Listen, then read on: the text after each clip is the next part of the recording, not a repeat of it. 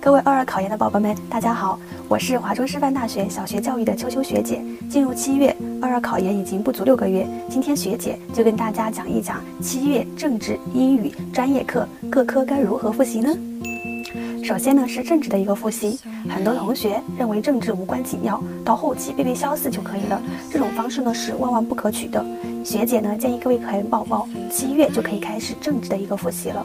政治呢主要包括马原、近代史、毛中特和思修。学姐呢主要从政治视频课和政治选择题给大家讲一讲七月的一个复习规划。第一呢就是政治视频课。七月呢，大家可以开始跟着一位政治老师的视频课，直接呢从强化班开始。七月呢，最好能够看完两本书的一个政治视频课。第二呢，就是政治选择题，选择题的一个得分，直接决定了你政治是否能够得高分。所以呢，学姐建议大家看一张视频课，做对应的一张选择题。选择题呢，最好能够刷到两遍以上。七月做第一遍的时候呢，大家可以先用铅笔做，然后擦掉，或者说直接在 A4 纸上做。然后标注出错误的题型，以供大家在后期进行巩固和复习。接下来呢，就是英语的一个复习。英语复习呢是一个持久战，仅仅靠短期的一个突击是不行的。所以英语复习呢，需要从决定考研的那一刻开始，直到考研结束。学姐呢就要从单词、长难句和阅读真题给大家讲一讲英语七月的一个复习规划。第一呢，就是我们的单词。单词呢，可以将纸质版单词和 APP 的单词呢结合起来。纸质版的单词呢，主要就是指的我们的单词书，或者说真题当中不熟悉的单词。APP 呢，大家可以使用扇贝单词、默默背单词、可可英语、白展词、不背单词等等。大家可以记完这个 APP 呢，然后再换另一个 APP 进行使用。第二呢，就是长难句。七月呢，相信大家已经看完了长难句的一个视频分析课了。学姐呢，就建议大家可以通过阅读真题和长难句的一个微信公众号来检验自己。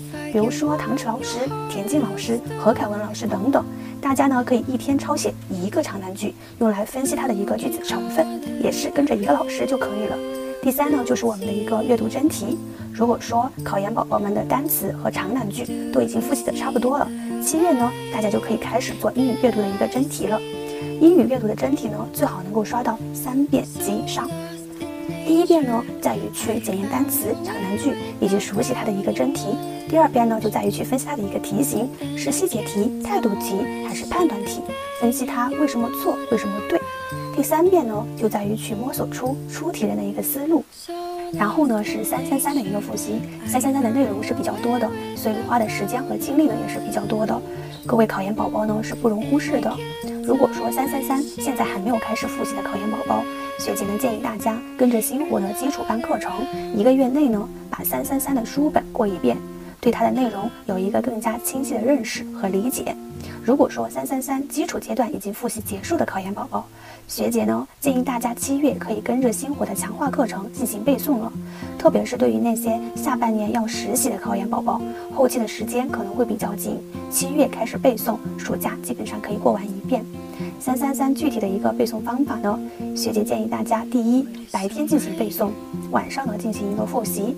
复习可以通过默写关键词或者说默写框架的一个形式。第二呢。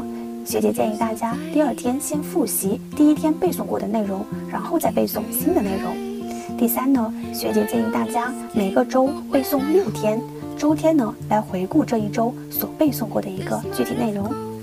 最后呢，就是专业课二的一个复习规划。专业课呢，对于考研起着一个至关重要的作用。三三三和专业课二。都是一百五十分，想要考名校呢，每一个科目都不能够拖后腿。对于那些还没有开始复习专业课二的考研宝宝，七月呢就必须要开始进行复习了。学姐呢建议大家先把专业课二的书本先看一遍，然后呢再跟着学姐的课程去理解，并且做好相应的一个框架，这样的复习效果呢更佳。对于那些基础阶段呢已经把专业课二的一个书本课程都看过、理解过的考研宝宝，并且做好了相应的框架，七月呢就可以开始跟着学姐的强化课程尝试基本的背诵了。背诵的方法呢和三三三大致一致，内容基本保持在一天一个章节就可以了。但是具体情况呢要根据自己的一个记忆能力来决定。考研界呢有一句名话叫做“得暑假者得天下”。暑假呢没有上课，没有作业，没有考试等等。大家都只需要做好一件事情，那就是考研。所以大家一定要好好的把握这段黄金时期，祝大家都能够一战成硕，考研加油！